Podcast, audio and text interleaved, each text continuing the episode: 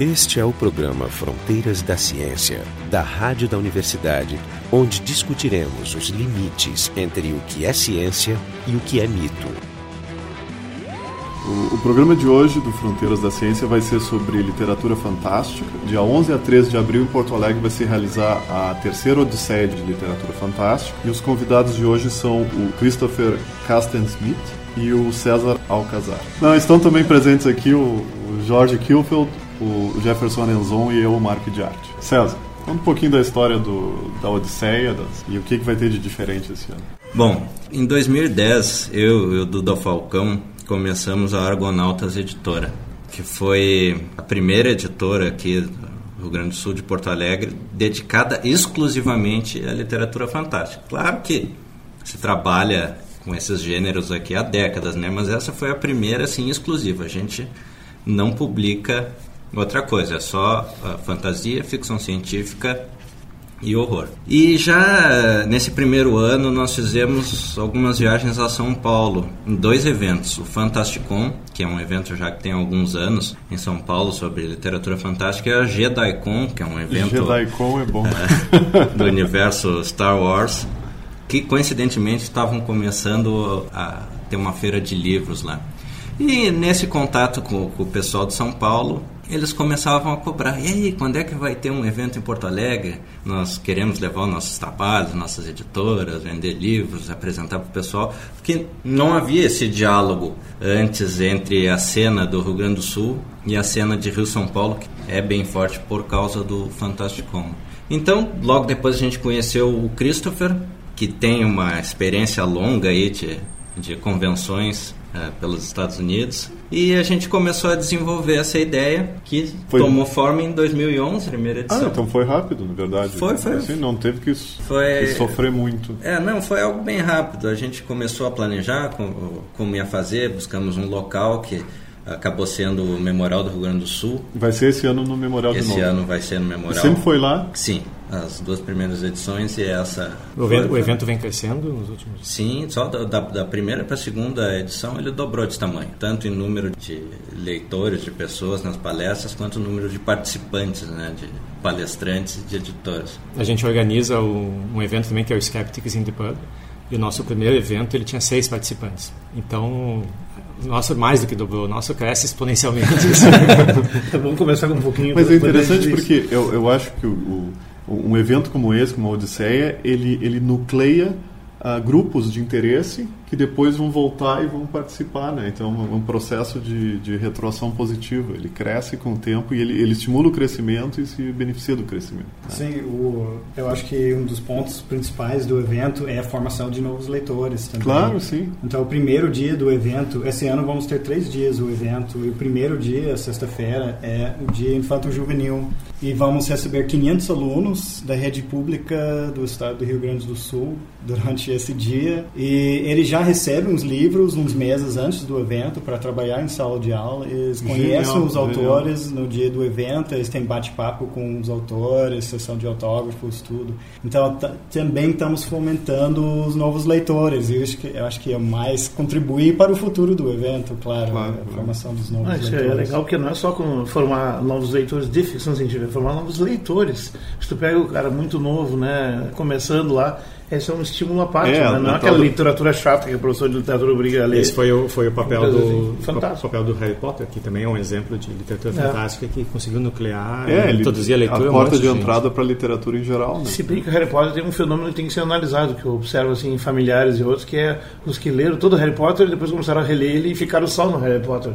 Mas enfim, que não conseguem se desapegar para para diversificar. Mas está aí o desafio, né? É, essa é outra função do evento, apresentar os autores nacionais porque temos nas últimas edições recebemos mais de 100 autores nacionais e temos editor 20 editoras nacionais disponibilizando as obras. Então é uma chance para o público conhecer os autores nacionais também. Uma, uma pergunta básica, né? principalmente para ti que tem a, tem a editora. Como é que tu decide ou como é que tu distingue uma obra que tu diga essa é uma obra de literatura fantástica? Porque a gente sabe que todo problema de demarcação é complicado, né? O que é ciência, o que não é ciência Então a fronteira eu imagino que seja nebulosa. Mas deve ter uma distinção bem clara, assim, de um lado, isso aqui claramente é literatura fantástica, isso aqui claramente é, sei lá, ficção científica, esse aqui é terror, esse aqui é literatura mágica. Então, assim, Não, quais são é, os Tá, funda- não quais precisa são os, coitado ali também. quais são- quais são os ingredientes, assim, o que, que o- quais são os elementos que teriam A definição de fantástico é toda a história em que aconteçam coisas que não estão presentes no nosso dia a dia de forma comprovada e real pela ciência. No Melo das Oito seria- É, Sim, mas aí a distinção entre o que ainda não aconteceu porque não há tecnologia e o impossível. Porque na nesse caso, nesse, o impossível é, é, possível. ne- nesse caso entra a especulação, porque também se chama literatura fantástica, principalmente a ficção científica, de literatura especulativa. Tanto que a gente tem uma ideia de ficção científica como histórias passadas no futuro. Não, pode inclusive ser histórias que no passado seria entrava no, no ramo da história alternativa Sim, nesse um, um caso presente paralelo. presente paralelo, é especulação, no caso da, da ficção científica. No caso do, do, do terror, aquele. Bom, existe também a definição, a, a diferenciação de horror e terror, mas aí a gente vai entrar em Todorov, aquelas coisas, não. Bom, eu, quando eu era adolescente, no início da adolescência, eu contribuía regularmente na sessão de cartas da revista Cripta. Agora fiquei curioso qual é a diferença de horror e terror. É o jeito que tu grita. É, horror é a realidade. Mais ou é, se menos. tu grita é um, se não grita é Mais ou menos.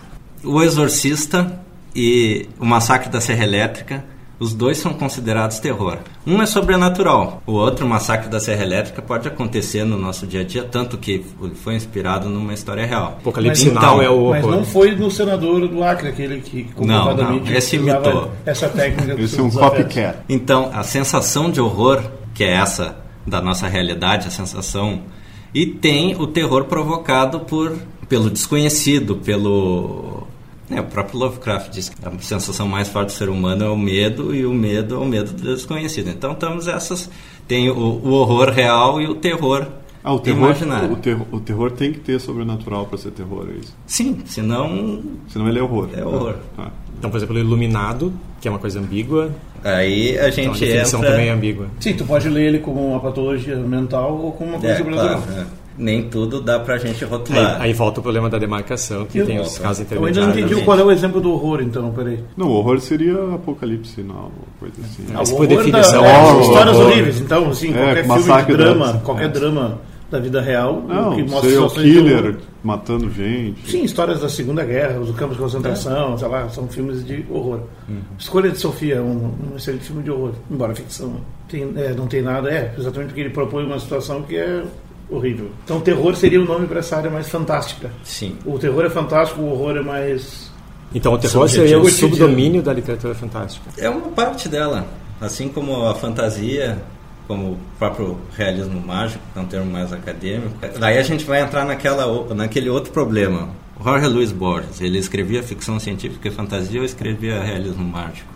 Tem muitas histórias do Borges que são fantasia explícita ou ficção científica nessa definição mais restrita, mas se criou o termo realismo mágico para ele, para o Garcia Marquez. Muitos dizem que é uma questão de preconceito, que inventaram essa definiçãozinha para afastar esse pessoal dessa literatura de gênero, né, que seria aí a aí ficção num científica ponto fantasia. Isso aí, essa a ficção científica desde que digamos se começou a se estabelecer em meados do século XIX ela sofre de uma constante maus tratos da, digamos dos teóricos da literatura das classificações é sempre considerado um subgênero É algo menor, uma né? subliteratura algo menor isso é interessante e ainda não se superou essa Não é exclusivo da ficção científica. Acho que todas ficção científica, literatura policial, acho que vários gêneros. É, é, o romance. gênero policial, que é uma classe à parte que tem sobrepõe com ficção, com um monte de outras coisas, também, mas assim, o, Mas acho que isso é um, me chama a atenção. é um efeito da, do que se chamava na época de ficção de polpa, né? É o fato de tu ter uma, uma literatura barata, acessível, econômica, feita em material vagabundo, assim, e por consequência obras feitas em dois dias, três dias, e acho que daí vem um pouco esse estigma. A literatura fantástica também não tem uma associação pejorativa assim com ela? Existe algum preconceito que vocês tenham, tenham que superar, como a ficção científica, Sim, o preconceito policial? existe, né? Mas eu acho que ele muito vem daquela mentalidade pós-Flaubert, pós-Madame Bovary, de que a literatura tem que ser algo realista Essa era a escola da época. Né?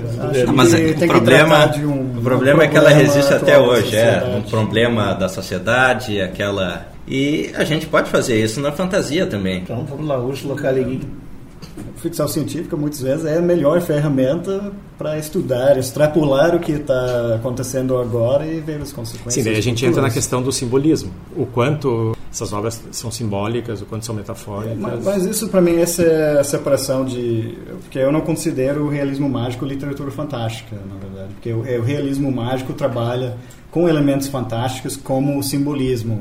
Então assim a literatura fantástica não. Então um exemplo que eu uso para explicar é o, aquele centauro no jardim de Moacir Clear certo? Naquele livro o centauro não é um centauro. É um judeu morando no Rio Grande do Sul da época certo? Essa é, um- é uma representação. Coloca um centauro num livro de fantasia é um centauro. É um bicho fantástico. No duro. então essa é a diferença. O realismo mágico realmente está trabalhando com esses elementos apenas para o seu poder de simbolismo e a fantasia não a fantasia está dizendo não eu vou criar um mundo fantástico Então, eu não vou inventar as regras desse mundo e é, tem que acreditar nessa fantasia Então tu pra não considera o Borges realismo mágico. não Borges escreveu as duas coisas Não, é Ele é- escreveu o policial, escreveu Agora, ele conseguiu escapar da briga. Aí o realismo mágico ele ele é mais contemplativo, ele tem uma coisa do uma coisa de buscar a veia lírica dos acontecimentos. Tipo, Oceano de Solidão, para mim é o, é o paradigma do, do realismo mágico. É uma, uma alucinação progressiva, assim, misturado com realidade e crítica social. É grande literatura, é um, é um livro fantástico. Mas não é literatura fantástica no sentido duro, né? A não ser talvez na cena do sexo, aquela onde tem um terremoto, aí talvez já fique meio transitório. Mas enfim, é tudo metafórico. Mas chega a ser engraçado às vezes, porque eu até eu, coment- eu conheci o Ignácio de Loyola Brandão uma vez, que é um dos meus autores preferidos, assim, do Brasil, eu acho que ele é o meu autor preferido, eu acho os livros dele maravilhosos. Eu comentei para ele uma vez, ah, sabe que ah, Não Verás País Nenhum, para mim, é um dos melhores livros de ficção científica já escrito da história. ele, ele quase teve um ataque cardíaco. Ele falou, não, não é ficção científica, é, a gente chama de Ficção romance, é ficção política. E, ah, tá, tudo bem. Mas o livro é claramente ficção científica. Assim, é um estudo, é uma extrapolação para o futuro das questões do meio ambiente hoje. E ele leva ao extremo, ele olha no futuro todas essas consequências. Então, é, é claramente ficção científica. Da mesma maneira que os livros do Vonnegut, assim, o, o Cat's Cradle, como é que é em inglês? Cama de Gato. É, Cama de Gato. Cama de Gato. Esse é um livro de alta ficção científica, certo? Mas ele ia, negou até a morte e escrever ficção científica. Mas é claramente ficção científica. Ah, ele, ele- ele apresenta um elemento de ciência que muda radicalmente todo Ele- mundo. não, não é que ele, negava, o, o Vonnegut em particular, ele, ele brincava com isso. Ele nunca respondia diretamente as coisas. Isso faz parte. As entrevistas e as falas dele são uma continuação dos livros dele. Ele é o que ele escreve, né? Em particular. Ne- Nesse livro até é engraçado, porque tu citou o Cama de Gato, que é um livro que ficou datado, porque quando ele foi escrito, a última fórmula estrutural de água que tinha era 8. Tinha água até de 1 a 8. E não tinha água 9. E a água 9 é o personagem daquela história. É uma forma nova de molécula de água. E hoje existe 15. então tem um problema. Teve atualizar o livro, só que ele está morto, né? Trocar para água 20, sei lá, água 16 por uma forma cristalina outra. Esse é o Fronteiras da Ciência. Hoje a gente está discutindo literatura fantástica e o nosso site é o frontedaciencia.urgs.br. Tu tinha comentado, eu ia falar antes, mas a, a história do, da literatura e ficção científica como uma forma de discutir os temas da atualidade. Estamos aqui exatamente entre amigos discutindo esse relatório da NASA, supostamente financiado pela NASA, a NASA negou, mostrando o colapso da civilização, faz a gente lembrar imediatamente da psicohistória dos Isaac Asimov, né, na Fundação. É muito parecido, ou seja, modelos matemáticos que preveem o futuro Sim, distante. não, mas nesse caso específico é um modelo matemático muito simples. Não, não dá para Todo tirar... modelo matemático, por definição, é muito simples. Como ele é né? muito simples, significa que o, que, o, que o Doomsday vai ser daqui a duas semanas e não É. daqui a É cinco. que o, erro- o erro dele, o erro dele é entre, entre, entre três semanas e dois milhões de anos, mais ou menos assim. Um pequeno detalhe, mas para isso. Mas vamos, vamos, vamos às origens agora. Qual é, qual é a origem? A gente falou de alguns autores nacionais, sul-americanos aqui, mas do ponto de vista internacional, mundial, assim, qual é, qual seria o grande precursor da literatura fantástica? Olha, isso na verdade a gente pode ir até as mitologias, a grega, a suméria, que isso tudo. Se é bem que eles fantástico, né? acreditavam, né? Bom, há, há controvérsia se eles acreditavam ou não. Quem? É, com- com- começando com um pouco mais moderno, porque eu, eu também pensei nisso, mas vamos é, a gente vê gerações e cada geração vai uh, inspirando outras gerações então podemos olhar Edgar Allan Poe que é um grande escritor É, da um pouco antes tem o Horace Walpole, que é o precursor da literatura gótica Castelo de Otranto, que eu acho que é fim do século XVIII. Mas isso aí é literatura fantástica, né? É. Não, é, não é ficção científica. Mas ficção científica é mais fácil de traçar a origem, mesmo- porque primeiro tem que surgir a ciência. Aí, em- em seguida, no início do século XIX, tem o Frankenstein, que é considerado tanto marco da literatura de terror quanto de ficção científica. E logo, já algumas décadas depois, começa o Poe. E depois temos na linha de fantasia temos Dan Sane, na linha de ficção científica temos Jules Verne, H.G. Wells. Mas aí nós já Verne. estamos falando de um livro massificado da segunda metade do século XIX, né? É. Quer dizer, livros escritos. O, o Kepler escreveu um livro de ficção científica, que é uma viagem à, à Lua.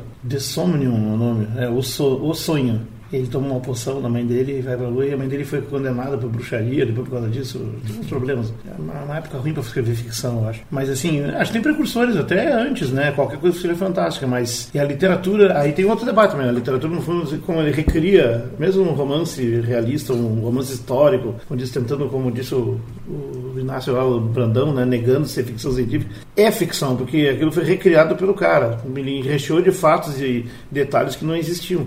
Então, no fundo, no fundo, toda ficção é fantástica, porque ela não é um relato filmado em DVD com É, pois é, isso eu, 3D. eu estava pensando nesse negócio da ficção. To- todos os, os romances são ficção.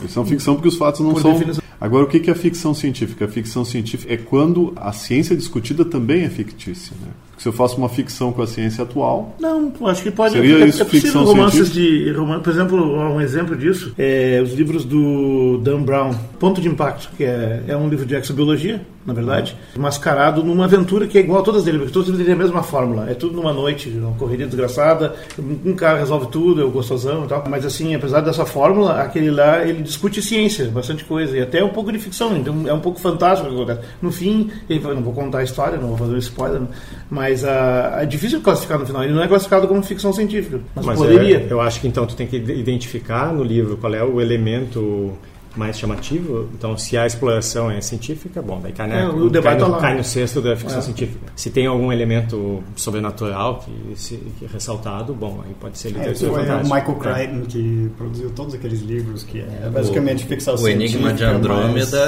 mas- é uma história totalmente plausível. sim, sim. É, Até é ele apresentou, ele gostava de apresentar aquelas, aqueles hoax, né? Como é que se chama esse português? Fraudes. Falsas. fraudes.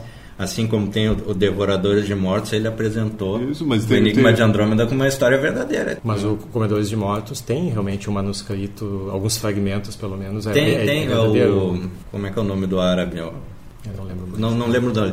E- Ele chegou até a, a Escandinávia ali, só que a parte do livro é aquela viagem mais além que não, Sim. não se sabe. Inclusive, faz uma hipótese Sim, do livro. dos né? grandes relatos da- das civilizações vikings ali é desse autor árabe, né? Isso realmente existe. Agora aquela parte que foi inspirada no Beowulf, na verdade, ali é ali que entra a especulação. Mas, Mas o o Beowulf Beowulf é uma é- saga mitológica nórdica. Né? Sim, Não é- sim. Então são lendas orais. Não, na verdade é o primeiro documento escrito em inglês. Também. É, na verdade, É. é. só que se passa na, na Escandinávia. Mas é diferente, porque no Beowulf é um único monstro.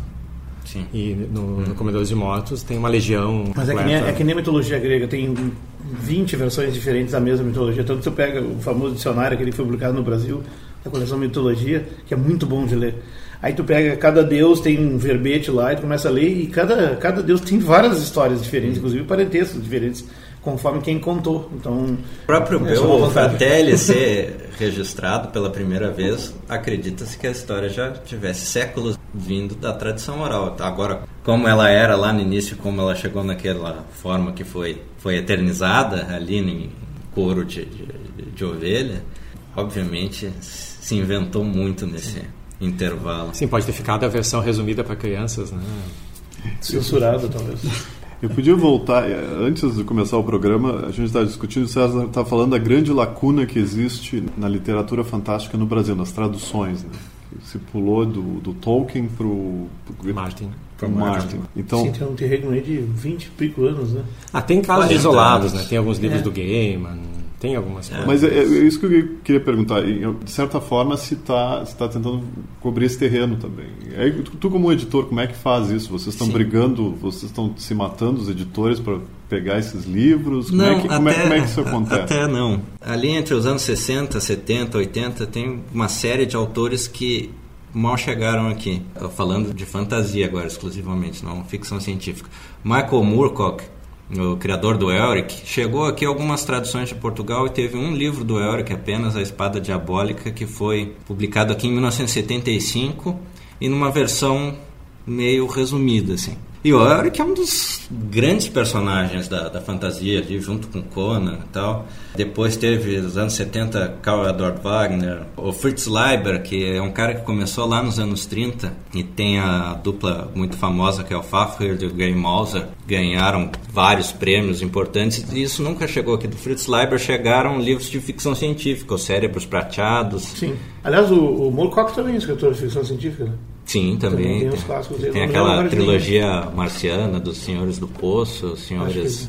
Tá na, tá na Argonauta também. Sei porque tá, eu, tá, eu, vi tá. a lista recentemente Sim, e estou com esses nomes na cabeça. Foi o que chegou aqui dessas traduções do, de, de Portugal. E anos 80 teve hum, Charles Saunders. Quem mais? Tu pode falar melhor que eu, Stephen inclusive. Donaldson, Lawrence Watt Evans, Terry Brooks. Mas só escritores o americanos é tipo, Robert Jordan também não tem escritores europeus assim, não tem franceses e alemães escrevendo nessa área italianos quem sabe aliás eu vi eu comprei uma antologia celebrando a ficção científica e a fantasia só com capas de livros porque surpreso a quantidade de livros italianos que tem lá assim que não nunca chegaram aqui Alguns, talvez, né? É... Sim, até todos esses, esses caras. Nada que, chegou aqui. É, esses caras que eu, filtro, né? Só chega o americano. Que eu mencionei, né? todos têm traduções italianas mesmo os caras menos conhecidos como Karl Edward Wagner, eles tinham uma coleção Fantasienza lá, Sim, ainda tem, que né? lançava todo esse pessoal. Agora, com essa explosão, nem foi com o Harry Potter. O Harry, Harry Potter é outro tipo de, de fantasia, né? Na minha opinião. Com a explosão do George R. R. Martin, começou a se recuperar esses caras. O Glenn Cook, que é outro cara que foi fortíssimo nos anos, início dos anos 80. Só para quem não sabe, o Martin é autor do Game of Thrones. Do Game of Thrones. Sim, tem muitos livros a vender bem grandes. Agora tem o Robert Jordan. Robert Jordan foi Faz, É, mas olha só, nessa um onda recente pegaram e traduziram o C.S. Lewis, né? As Nárnias, as crônicas e crônicas, tal. Né? São coisas antigas que nunca tinham chegado aqui. Não, mas aí como teve... Chegaram com o filme. Chegaram com os filmes, né? Chegaram mais filmes. É, aí tem o papel do cinema para puxar carro-chefe, né? Também é outro debate. Patrick Rothfuss. Tem uma onda chegando agora. E agora começou a se resgatar esse pessoal mais antigo. Como é que, como é, que é o processo de achar o livro, de ganhar um livro? Claro que deve Bom, ter um. No caso, quem é grande é grande. É, quem tem mais leva primeiro, quem chega primeiro. No, né? no caso da Argonautas, nós só publicamos autores nacionais porque a gente não tem poder nenhum assim de barganha com as editoras grandes em relação ao mercado internacional. Aí realmente eu acho que foi uma editora da se não me engano, da Leia, que disse que agora o mercado, o mercado brasileiro vai ser briga de cachorro grande, quem não tiver poder vai comer só osso. A Aragonautas come osso. Não, não em termos verdade, de qualidade, assim, tá porque os nossos autores são muito bons. Mas nesse mercado massificado de best-sellers, a gente não chega E vocês nem recebem perto. muitos manuscritos? Como é que funciona? Vocês recusam muita coisa? Nós Ou... não analisamos manuscritos. Ah, vocês publicam. Porque a editora... Não tem infraestrutura. Tem apenas dois integrantes, sou eu e meu sócio. E se o volume, antes da gente explicitar que não recebia submissões, era diariamente 5, 10 ofertas por dia. Se a gente for ler tudo isso, a gente só vai pro resto da vida ler manuscritos e não vai fazer mais nada. e o que é pior, ler um monte de coisa ruim, né? É, Estatisticamente e, mas, falando. Mas como funciona a impressão? É, que é o sistema on demand? Ou... Não, é, é o sistema tradicional. Nós fazemos tiragem pequenas de, de 100 a 500 exemplares. Mas os custos são, da, são da, da, editora? Sim, ou... são, to, são todos nossos. Tá. Não é o autor que, que investe? Existem editoras chamadas de editoras pagas, né? não é o nosso caso. Nós, a gente financia com o nosso próprio dinheiro. O dinheiro da venda do livro anterior financia o próximo livro. Né? Não, nós somos uma empresa que não tem assim lucro. Né? A gente só, que nós temos nossos próprios trabalhos também. É como o nosso podcast. deixa, eu, deixa eu só corrigir, que eu não, eu não expliquei antes, e tu também não mas, mas a tua editora se chama Argonautas, Argonautas. e eu estava falando antes da coleção Argonauta, então não confundir né, é, com a coleção clássica, mas enfim, é, porque essa é só ficção científica. É, é uma homenagem. Não, evidente, é uma boa homenagem. Não, outra... Tanto a coleção quanto aos próprios Argonautas, que são o primeiro time de super-heróis da humanidade. Sim, é verdade. Outra coisa que tu mencionou, falando dessa história dos monopólios, das, de fato está havendo monopolização em várias áreas da editoria. Por exemplo, eu trabalho na, no mercado de traduções de livros técnicos. Então, de fato, já são três ou quatro grandes editoras. No Brasil são duas ou três, né? Elsevier, Springer, praticamente comprando editoras menores e vão centralizando, né? como buracos negros, sugando tudo, né? Vai terminar tudo num único, é complicado isso aí, né? Mas há nichos assim que, que, que se não for dos best-sellers, que também aqui no Brasil tem editoras que são best-sellers desde que surgiram, ainda eles não pegam qualquer coisa, né? Então, muito do, do, das lacunas que tem é porque, para os critérios de venda massiva deles, que é tipo vender no mínimo 13 mil livros no país, muitos desses livros não vendem, porque são um mercado seletivo. Então, isso explica por que, que não se publicava tanto. Né? Aí eu vou dizer, cinco anos atrás, essas editoras assim, tinham explicitamente não recebemos obras de ficção científica de literatura fantástica. Hoje em dia, todas essas editoras Bom, têm ó, selos para publicar fantasia. Ah, caso... Mas isso é recente mesmo, assim, cinco anos. Ah, sim, é, sim. Eu, eu, esses esses selos abriram nos últimos três anos. Assim, então dá para dizer que nós estamos vivendo a era Harry Potter. Não, é, é, é, é o reconhecimento da, da, da, literatura fantástica como um meio de, de venda de livros. É, depois coisa. do sucesso, é, Harry Potter começou assim, mas eu vou dizer, o boom começou depois de Game of Thrones mesmo. Game of Thrones foi um sucesso tão grande e assim, claro, o livro adulto, né? Porque até infanto juvenil uhum, as editoras publicam qualquer coisa, eles aceitam outros álbuns. É outro, é outro nicho. Mas para o público adulto foi por causa de Game of Thrones, Guerra dos Tronos agora lançaram no Brasil Leia que lançou, foi é, é um sucesso eu, é absurdo. É o que eu queria comentar, que há um boato, digamos assim, de que a Companhia das Letras rejeitou o, o Game of Thrones por ser fantasia, né? Não que eles duvido. não publicavam fantasia e acabou sendo o maior fenômeno literário que já teve no Brasil, milhões de livros vendidos. E tem uma, é, tem uma componente e, de horror também, e, que é o horror de que o Martin morra antes de terminar a saga. faz parte da história. E agora a Companhia de Letras está abrindo um selo, um de, selo de, fantasia. fantasia. Pois é, isso, isso é novo, porque a Companhia das Letras não publicava ficção, praticamente. É, ela publicava coisas mais realistas. Sérias. É, coisas diferentes. Agora é o preconceito aqui. a Record foi uma das primeiras grandes editoras. Eles abriram o selo Veros. E antigamente a editora Emos tinha uma coleção brasileira que era paralela da Argonauta portuguesa, né? Então, não, isso, a GRD, que é uma coleção também dos anos muito anos boa, 60. publicou os primeiros Clark. A GRD representa, assim, a, a tradição de editoras menores publicando... Isso ficção fantástica, né? Eles chamam a geração GRD, assim. É, geração. Ah, é, tem que, que os escritores que leram essa coleção, que cresceram lendo essa coleção, que agora são os grandes tem, escritores de ficção científica. Tem outros exemplos de editoras como a tua? Ou vocês são um caso isolado? Tem... Não, atualmente tem várias editoras aqui no Brasil eh, nesse foco. A editora Draco, de São Paulo, editora Lir, do Rio de Janeiro, não, é isso que eu queria dizer. Apesar dessa monopolização em coisas que vendem muito, ainda existe a margem de sobrevivência nas áreas, uh, digamos, marginalizadas. Né? Sim. Então, a ficção científica, todo esse tempo que ela foi usada sub, ficou meio abandonada. Por isso que as lacunas aqui também mas dos lugares onde tem um grande costume da literatura, enfim, de, de, baixo custo e, portanto, popular e tal, como é policial faroeste, que é outro gênero, né? Que aqui praticamente no Brasil desapareceu, mas uh, era. Eu me queria lendo isso. Faroeste? É, livros faroeste e, e, o Tex Willer, né? Que é o, o italiano lá, maravilhoso. E, enfim, mas isso tudo é muito forte nos Estados Unidos é forte em alguns lugares na Europa Mas hoje, e, tá, não existe. No... Hoje é muito politicamente incorreto o faroeste. Não, não necessariamente. Não, Desde, depende do que ele faz com os índios. O te, é. é. o Tex não. O Tex é politicamente correto já nos anos é, 60. Se for ler um Elmore Leonard, por exemplo, esse é um dos grandes autores revolucionários do western ali, a partir do fim dos anos 50. Colocar os, os heróis dos livros dele são geralmente um mestiço índio-americano, um tá mexicano... E ele, ele quebrou um pouco, mais ou menos como o western italiano fez nos, nos anos 60 ele A acabou com aquela linha de bem e mal, ele acabou com o maniqueísmo do, Exato, né? do western. Foi uma revolução cinematográfica, é verdade. Então, o Elmore Leonard, para mim, só que ele é um pouco mais recente, não é o, o cara lá dos anos 20, 30 como o Zane Grey, aquele.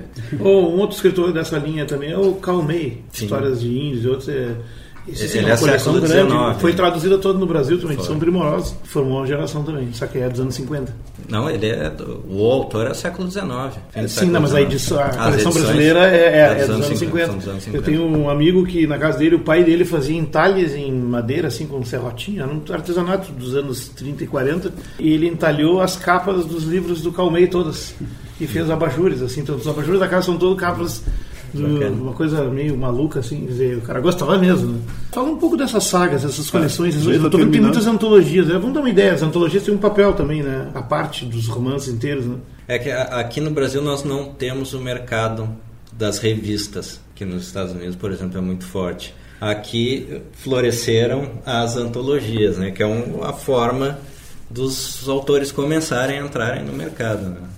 É, eu acho que isso, os autores novos, a melhor chance de publicar é pelas antologias. Então, eles publicam contos. Porque eles são short stories, são, são, são Sim. contos, contos. Sim. Então tem dois tipos de antologia. Tem a antologia que é convidada, que nem Argonauts faz, eles escolhem autores que eles já conhecem, convidam, ou Essa as Argonauta- antologias... essa Argonauta aqui? É, essa Argonauts aqui, ou as- essas antologias de submissões abertas. E essa é a maneira realmente para o novo escritor que quer começar. Isso é bom para os ouvintes também, quem gostaria de entrar nessa área, começar a publicar a ficção científica, fantasia no Brasil.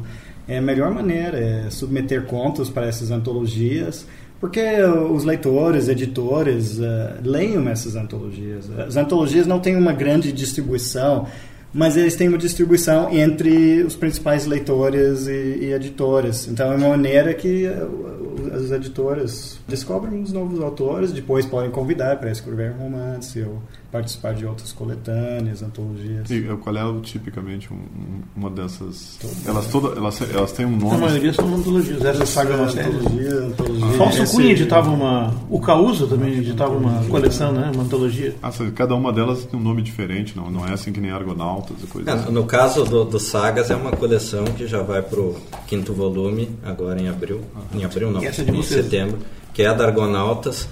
Cada, cada volume tem um tema, essa aqui é um western, aliás é uma variação do western, que é o Weird Western, que é o Sim. western com elementos fantásticos. Essa é sob convite. E essa, essa é com E convite. são quantas histórias que tem? 4 a 5. Quatro a cinco histórias. Nesse caso são histórias um pouco mais longas, né, que se chamam de noveletas, né? Noveletas, É, é. entre É o conto e a novela, é um, um meio termo, cerca assim de, de 40 páginas, que é um formato bem popular das revistas pulp dos anos 20 e 30, né? Era o formato mais vendido, mais popular de gente como Lovecraft ou, ou Robert E. Howard, criador do Conan. Então a gente, essa série de sagas foi um, um resgate desse espírito assim do, do pulp. Eu gostei da ideia do- da temática. Né? Esse, só que se tu faz um western agora, Estranho Oeste, é, vai vir tudo steampunk, né? Não, nesse livro aqui não tem nenhuma história. Porque é a moda de agora, É. né? Tipo... O que, que é isso? Eles têm várias antologias de. Eu não sei, o punk é a coisa que mais se diversifica, mais do que...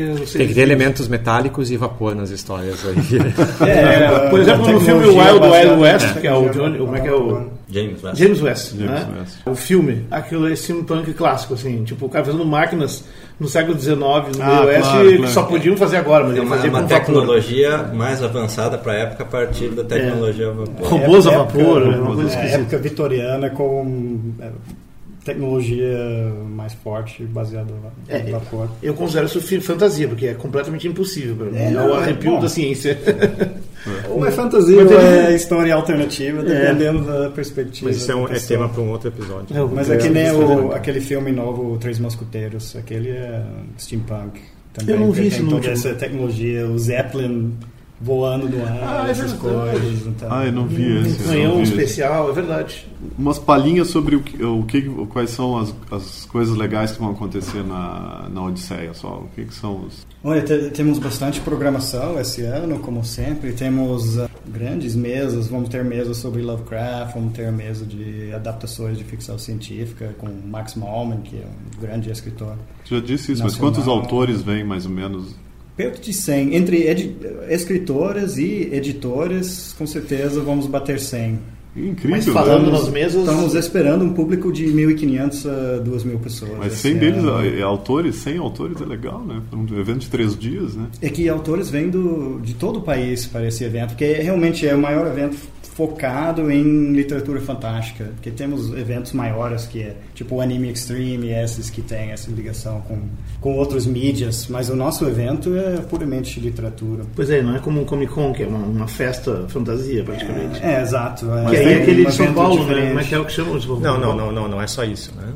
É um evento que reúne também autores. Sim, também, mas editoras. assim, é que é mais amplo, ele pega todas as modalidades É, é de cinema. o universo nerd. É. Até bonequinho de brinquedo, tudo, né? Vai tudo.